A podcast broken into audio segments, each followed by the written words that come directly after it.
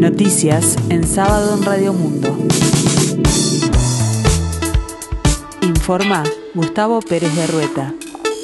En este sábado 9 de abril de 2022, el tiempo se presenta fresco aquí en el sur y área metropolitana, cielo nuboso, 18 grados la temperatura, 93% el índice de humedad.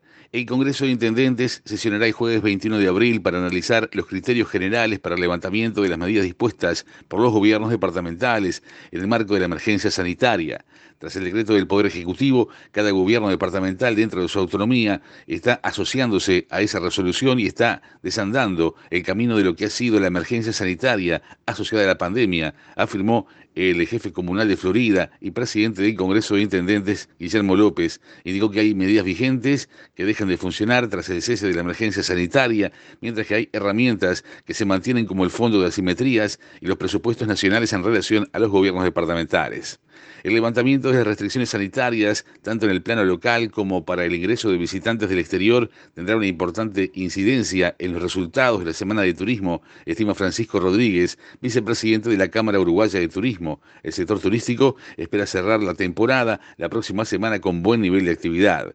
Las termas, Colonia y los balnearios del Este han mostrado buen nivel de reservas, indicó el empresario, quien destacó asimismo que esperan un repunte de los turistas en Montevideo. Francisco Rodríguez dijo a Informativo Uruguay, Radios Públicas, que después de turismo vendrá un periodo muy difícil de sobrellevar para muchas empresas que están con severos problemas de supervivencia. El senador Frente Amplista Mario Vergara negó que su partido se haya retirado de las negociaciones para reformar la ley orgánica de las Fuerzas Armadas, como indicó el ministro de Defensa Nacional Javier García. El Poder Ejecutivo remitirá al Parlamento un proyecto de ley, pero como espera que la reforma tenga el máximo respaldo político, instaló una mesa de diálogo con todos los partidos. Hace pocas horas, García aseguró que el Frente Amplio expresó formalmente que se retiraría del ámbito de negociación. El ministro dijo que la senadora Sandra Lazo, que formaba parte de la mesa de negociación, le comunicó que discutirían la propuesta directamente en el Parlamento. En un hilo de Twitter, Vergara sostuvo que el Frente Amplio no se retiró de ninguna discusión y que es inadmisible que el ministro de Defensa se muestre dialogador y al otro día absolutamente beligerante con la oposición. Según el senador, ejemplos claros de esta actitud son la reforma de la seguridad social y la ley orgánica militar, dos temas muy relevantes para el país. Con ese talante del gobierno, el debate lo daremos en el Parlamento. No se puede tener un rostro dialogante en privado y uno agresivo en la arena pública, subrayó.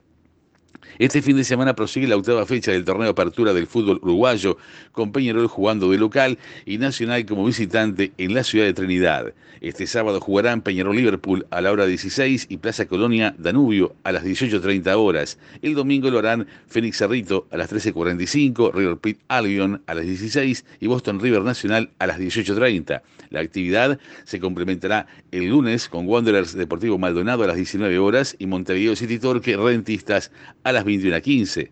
En la víspera, Cerro Largo y Defensor Sporting empataron 0 a 0.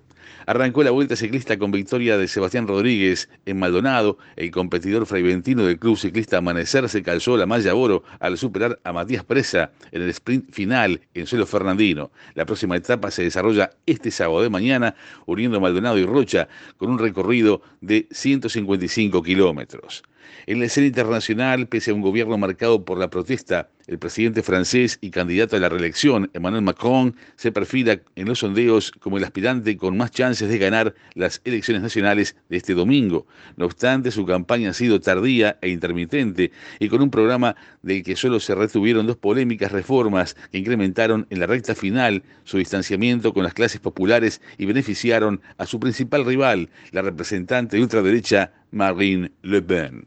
El tiempo continúa fresco aquí en el sur y área metropolitana. Cielo nuboso, 18 grados, la temperatura 93%, el índice de humedad. Más noticias en sábado en 60 minutos.